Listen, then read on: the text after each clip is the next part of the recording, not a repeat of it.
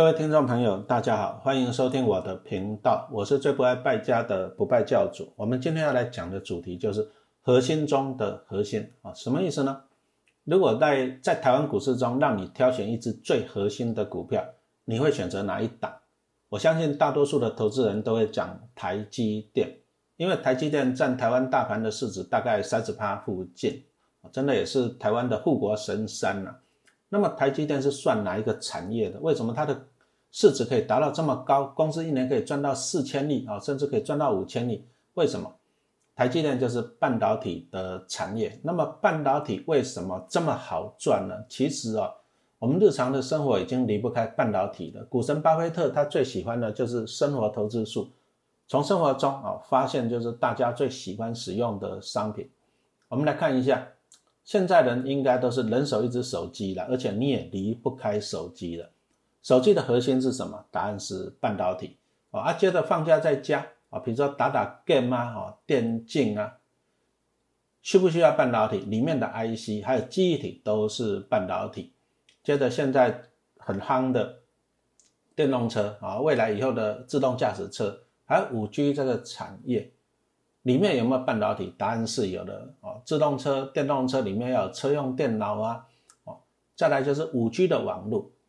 五 G 这个行业哦，在二零二零年哦三月，我们因为新冠肺炎，那导致的，最后就导致了宅经济，因为大家就在家里面上班，在家里面上课，在家里面瞎拼，你都需要一个网络，而且网络要需要越快越好。五 G 这个产业一开始一定是硬体端啊，比如说像基地台啊这些要先做。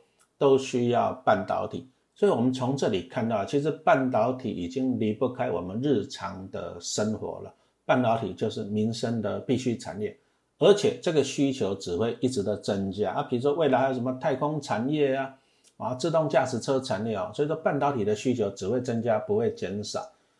半导体产业正好，但是对投资人来讲，要怎么去投资？啊，半导体其实不像一般的传统产业那么好研究了。我相信一般人听到三纳米、五纳米，听到这里脑袋就有点晕了。而且半导体又分为上游、中游跟下游啊，比如说 IC 设计、晶圆制造，还有封装测试啊，这个大家可能哎看的也是不飒飒。再来啊，现在台积电六百多块了，联发科一千块，还可以追吗？哦，投资人也是有很多的疑问。然后呢？一只台积电的股票要六十万，联发科一只股票要一百万，小资主有没有那个钱去买股票？好啦，就算你有钱啦，你买了一张台积电，买了一张联发科，你只有买两张，请问你分散性够吗？那万一如果公司出问题，你是不是还是风险会很高？哦，所以说半导体产业是很好，成长性也很高。举个例子来讲，像二零二零年三月。底的时候啊，台湾因为那个肺炎疫情啊，加权指数就趴到地上去了。但是，一年后，我们抓到二零二一年的三月底，这个半导体的族群哦，目前台湾大概有一百五十一百五十四家公司哦，这个涨势真的是势足势如破竹啊，平均的涨幅高达两百二十一帕。好，那投资人想要投资半导体，可是第一个不懂产业，啊，第二个半导体的股票很贵。再来就是我要怎么样才能够分散到上中下游，嗯各买一张很贵，然后买不起啊！恭喜各位投资人啊，投资人真的等太久了啊！富邦的半导体 ETF 已经获得核准通过了，即将在五月开始募集啊，这个是预告了啊。至于什么时候募集啊，请你上富邦投信的官网啊。至于我们的不败教授粉丝团也会跟大家公告啊，敬请期待。好，买进 ETF 的好处就是说。可以分散到一篮子的好公司。如果说，哎，富邦半导体 ETF 成分股有台积电、有联电、联发科，哎，那我是不是可以用铜板价？因为半导体 ETF 在募集的时候，大概就是一股十五块了，一张就是一万五，哎，小小的钱啊，你可以买到联发科这种千金的股票，不是很好吗？是不是？哦，所以说富邦半导体 ETF，我相信它推出以后啊，投资的还是哎。询问度跟眼球的关注度会很高，不过我们还是要讲一个重点，就是说半导体这个 ETF，如果说你要投资它，首先来讲，我们是希望说这个产业是一路往上的。那么投资人买进以后，你只要长期持有啊，就可以享受这个产业的成长。我们就来分析一下嘛，大家觉得未来的科技啊，比如像人工智慧啊，像五 G，接着就万物联网，然后自动驾驶车、机器人啊，太空产业啊，无人化工厂，这些产业的趋势是不是未来？我相信也是未来。那么这些产业的崛起啊，就会带动全世界啊半导体的需求，因为半导体就是这些科技业发展的核心啊。你如果自动驾驶车没有半导体，那就跟五十年前的汽车一样了嘛，是不是？哦，所以说这个买进 ETF 啊，你就可以同时持有一篮子的好公司啊。如果说你看好半导体产业的前景，你就买进半导体产业相关的 ETF 就好了。不过我这里要强调一点，就是说买进 ETF 还是有个好处的。啊，因为它 ETF 像富邦半导体 ETF，它的成分股就是三十档，你买进一只股票，你就可以拥有三十只绩优的公司。所以说 ETF 的重点哦，注意哦，重点是分散，分散到几十只的成分股，那你就可以一手掌握怎样护国的群山。好，我们刚刚讲到的半导体产业分为上游、中游跟下游，接着我们来说明一下是什么样的原则。再来就是台湾有哪些好的公司，第一个。IC 设计就是半导体的上游，因为你总要先进行设计嘛。台湾在 IC 设计哦，在全世界排行第二啊，全球的市占率高达二十一趴哦。台湾人真的很聪明啊，设计 IC 非常的厉害。相关的厂商就是联发科、联咏跟瑞昱。IC 设计好了，接着要去把它制造加工出来。这个大家最熟悉的就是晶圆双雄啊，台积电跟联电。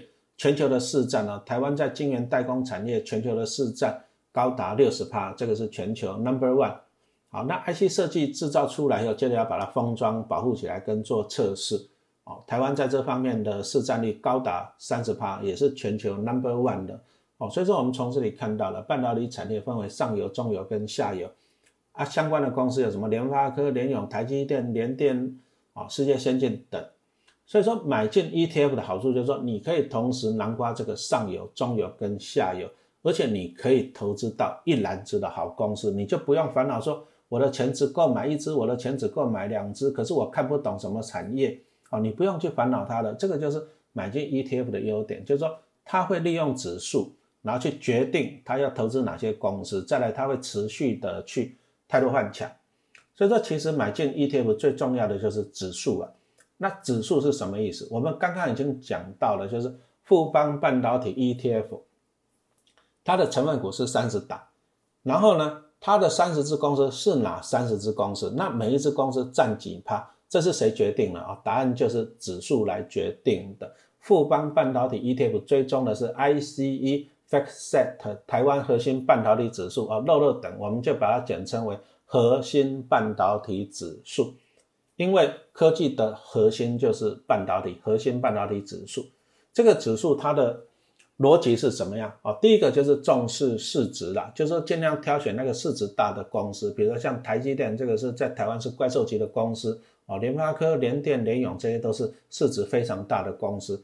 啊，市值小的公司啊，就是可能将来经营啊比较啊波动性高一点哦。这个再来第二个就是要注重流动性啊，有些公司虽然是不错，但是它的股票成交量太小，也要排除掉。然后。核心半导体指数，听到半导体三个字，就是说它就是专注在半导体上中下游的啊股票啊，其他的就 pass 了。最后再用营业利益啊 GPA 来作为排序的标准哦，就是你这家公司 GPA 越高的，它就排在最前面。然后最特别的是，它的指数中啊，它有限制哦，第一大成分股的权重不超过二十五趴，而其余成分股的权重不超过六趴。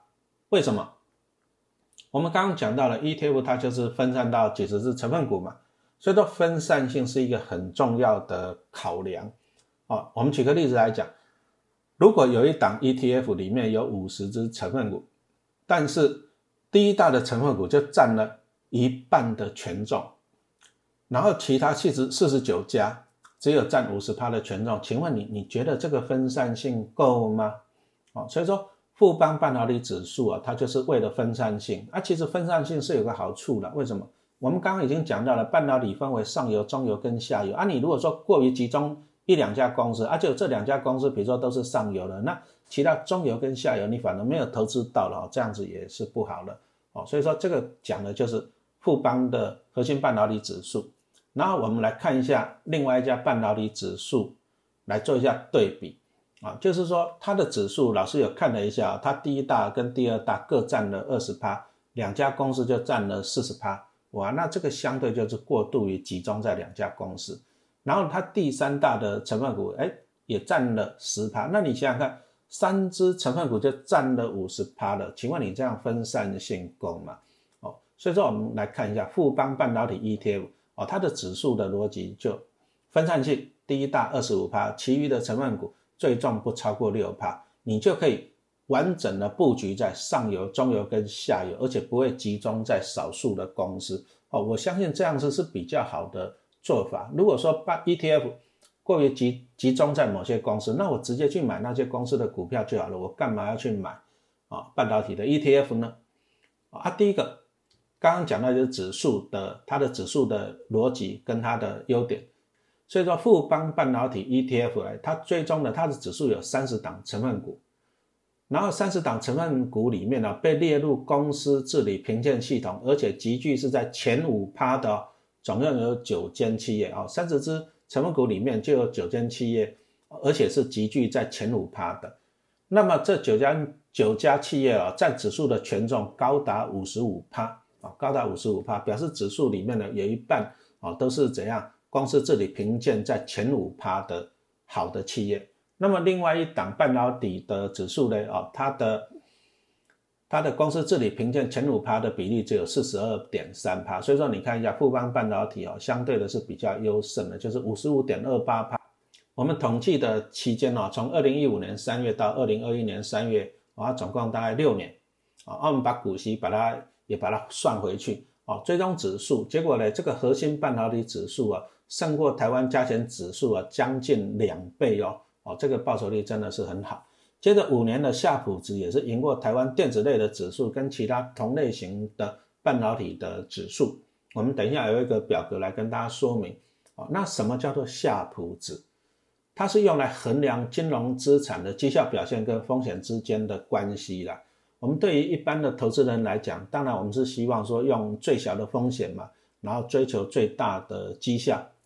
也就是说啊，如果说比如说两档 ETF 它的风险是一样的，然后我们希望可以得到更高的报酬嘛，这个就是夏普值哦，夏普值越高，表示它的 CP 值就越好的意思。接着我们来看一下哈，夏普值核心半导体指数啊啊，过去五年平均它的夏普值啊是一点二一，那么台湾的加权指数夏普值是零点九四。另外一档的夏普值只有多少？一点一八了哦。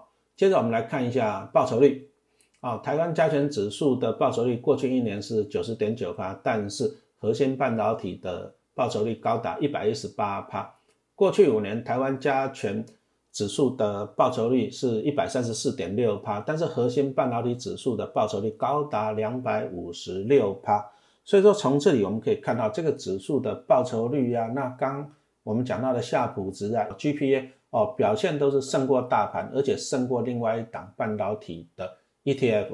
所以，我们来结论一下，就是说，其实投资 ETF 是一个很好的方法，因为股票太多了，投资的老没有那么多时间去选。再来，半导体产业哦，真的是有点复杂，上中下游。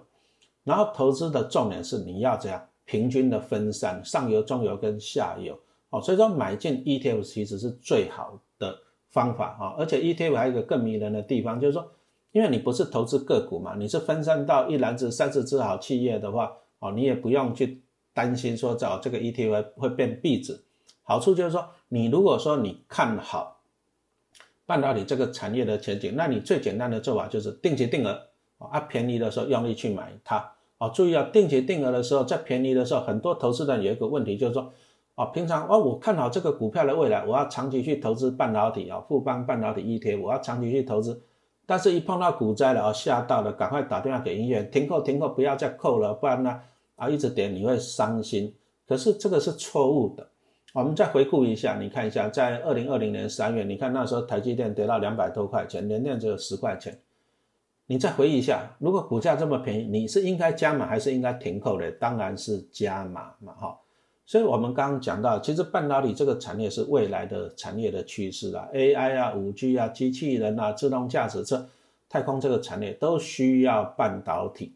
但是半导体很复杂啊，相关的专业的知识，一般人投资人搞不懂。再来就是股票很贵，台积电那么贵，联电那么贵，我想要做分散，我也分散不了。联发科一张要一百块、一百万啊，我也分散不了了。所以说，买进 ETF，利用 ETF 持有啊一篮子绩优的好公司，这个是最好的方法。但是半导体的 ETF，我相信越来会越多了。那怎么挑啊？就像我们刚刚讲的，哎，富邦。半导体 ETF 它所追踪的核心半导体指数，它在 GPA 呀啊，在报酬率呀，在夏普值哦各方面哦，它都领先同业，也胜过大盘。那这样子比较来哈，我们就可以怎样呢？相对的就觉得哦，将来的报酬会更好了。所以说买进 E ETF 的好处就是铜板价啊，你就可以持有这种哎，很多半导体股票都已经千金了，上千，比如说联发科就上千了。但是买进富邦半导体 ETF，你只要用铜板价啊，你就可以掌握台湾最核心的半导体企业，而且参与台湾哦，参与国际新科技的行情。谢谢大家的收听。